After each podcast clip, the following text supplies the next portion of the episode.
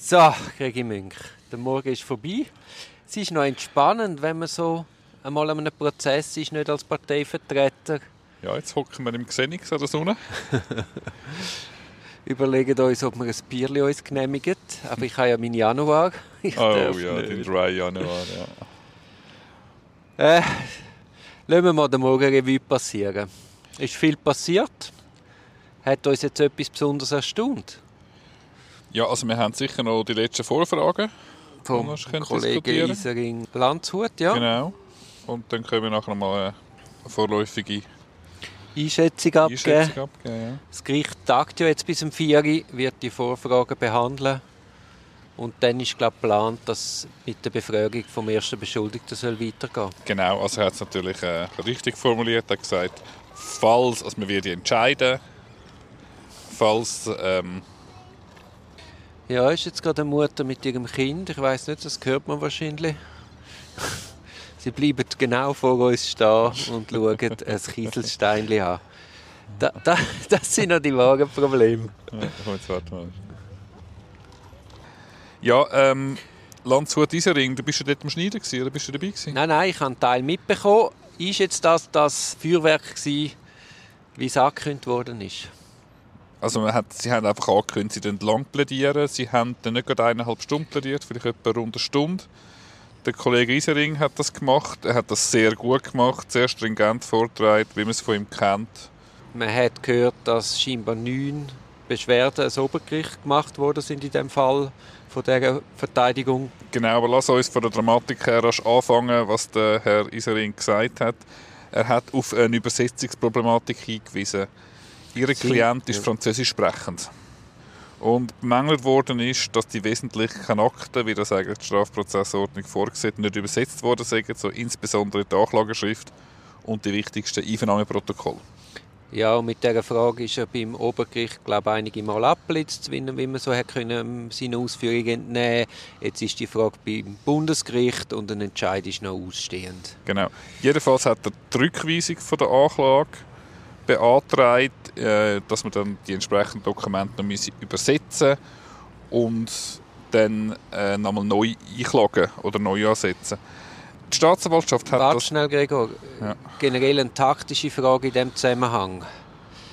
Würdest du das auch in der Untersuchung bringen und würdest du auch in dieser Vehemenz in der Untersuchung bringen? Genau, zu dem wollte ich jetzt gerade kommen. Er hat immer darauf hingewiesen, sie hätten es im Vorverfahren schon zigmal vorgebracht. Also er hat irgendwie zeigen, dass er seiner Rügeobliegenheit immer nachgekommen ist.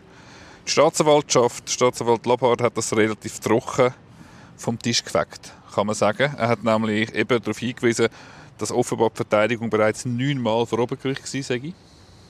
Und jetzt, äh, da bist du glaub, schon am Schneiden gewesen, hat er dann auch erzählt, ähm, er hätte, sie hätten dann auch noch eine Verfügung vom Gericht angefochten, erneut, was um die gleiche Problematik gegangen sei.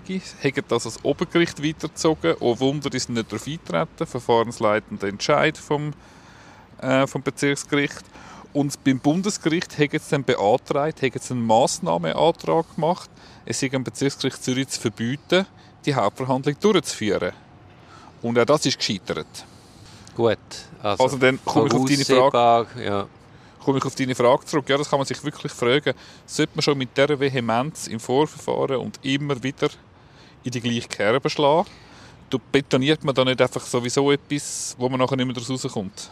ja, vor allem in dieser Vehemenz, jetzt bei dieser konkreten Frage, wo du ja voraussehbar, also ohne Aussicht auf Erfolg, ist, ja, ist eine taktische Frage, Ja, und es die geht, ich wohl anders würde beantworten ja, und es geht auch ein bisschen ums, ums Bauchgefühl. Oder? Ich meine, wenn du einen abgewiesenen Asylbewerber hast, der fremdsprachig ist und nie eine Übersetzung im Raum gestanden ist von den wesentlichen Sachen, wo sich eine amtliche Verteidigung das nicht kann leisten eine Übersetzung. Oder? Oder ein Klient, der, Mut, der erbeten ist, der mutmaßlich gewisse Ressourcen könnte frei machen dass er die wesentlichen Dokumente, die ihm sicher übersetzt worden sind. Oder? Ist es möglicherweise ein Argument, das eben dann nicht verfangt? Gibst du mir da recht? Ja, aber ja, ja, also das ist dann die materiellrechtliche Frage. aber die kannst du ja auch zur Disposition stellen oder, wird oder wirst du natürlich auch zur Disposition können stellen, auch wenn du jetzt im Vorverfahren eben nicht neunmal die Frage immer wieder am Gericht vorgelegt hast.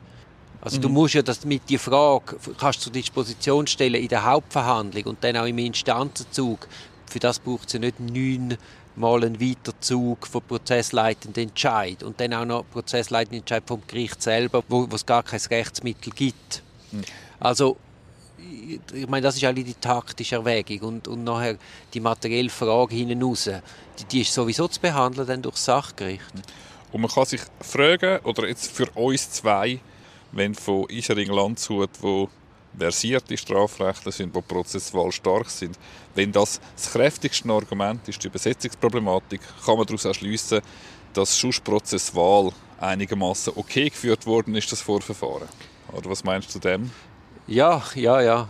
Und es ist auch, es wirkt ja fast ein bisschen verzweifelt neunmal, wenn denn das stimmt. Ich weiß nicht, ob es neunmal der gleiche Punkt war, aber grundsätzlich ein bisschen verzweifelt. Wenn man sich so vehement prozesswahl wehrt, ist immer ein der Beigeschmack, obwohl man das ja nicht so gerne hört, ist immer ein der Beigeschmack, dass man in der Sache zu wenig Argumente hat. Aber so könnte die, die Message könnte transportiert werden damit, würde ja, ich sagen. Eben, und das sind jetzt mir ja als Personen, die eben die Akten nicht genau kennen, ist das einfach noch gefährlich, so explizit das zu äußern. Aber ja, es könnte so sein. Mhm. Noch ein Schmankerl, das in der Replik der Staatsanwalt vor sich gegeben hat. Der Beschuldigte hat die Staatsanwaltschaft bei der Hausdurchsuchung im Mai 2018 sozusagen erwartet, sehr freundlich empfangen und hat ihnen gerade äh, säuberlich geordnete Dokumente und einen USB-Stick überreicht, wo seiner Meinung nach entlastende Umstände enthalten. Es war auch bei der ersten Einvernahme sehr zuvorkommend gewesen.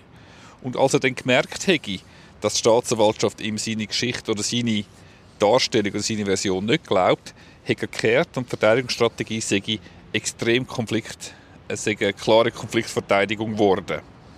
Ja. Ist noch spannend, oder? Ja, ja. Aber eben, ja, wer hat das gesagt? Das hat der Staatsanwalt gesagt in der Replik zu dieser Vorfrage. Gut, also muss auch nicht stimmen. Der Klient hat unbedingt Aussagen machen. Die Aussagen sind dann deponiert, oder? Mal, mich würde jetzt natürlich wundern, wie verfänglich sind die Aussagen oder nicht wie fest muss man jetzt versuchen, prozessual dagegen zu heben? Das sind nur Vermutungen, natürlich, aber jetzt einfach aber aus, eben, einer, aus der Perspektive betrachtet. Ja, aber eben auch die Überlegung, äh, ich bin vorbereitet, ich gehe in Einvernahmen, ich mache eine Aussage, hätten wir zwei wahrscheinlich so einem Klienten nicht empfohlen.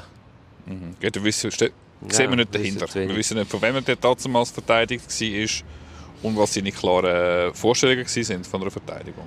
Jetzt, mich hat das Argument mehr überzeugt und da geht es um die Akteneinsicht. Also man hätte immer wieder Akten verlangt und dann hat man vier Wochen vor der Schlusseinvernahme hat man über Tausende von Akten noch zugestellt erhalten. Tausende von Seitakten, genau. Äh, ich meine, das ist natürlich schon problematisch. Da ist dann schon die Frage, kannst du das wirklich richtig und gut vorbereiten, wie es einfach müsste sein. Kommt immer ein bisschen darauf an, was steht in den Akten tatsächlich, ja, ja. oder?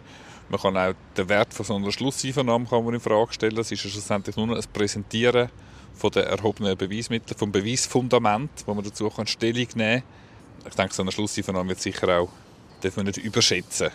Äh, Nein, es geht nicht um das, aber es geht um eine Vorbereitung. Und wenn du natürlich takt, wenn jetzt sagen wir, man hat sich dann im Laufe der Untersuchung entschlossen, keine Aussagen mehr zu machen, und das ist auch, das ist so eine rollende Planung. Und allenfalls entschließt dich ja dann wieder Aussagen zu machen. Und sagen wir, zu einem Zeitpunkt von einer Schlusseinvernahme solltest du eigentlich schon alle Akten rechtzeitig vorliegen haben, damit du eben den Entscheid kannst treffen mhm. Und wir haben ja heute auch gehört, irgendeine Strafuntersuchung, da geht es auch darum, allenfalls eben einen Nachschlag gerade zu verhindern.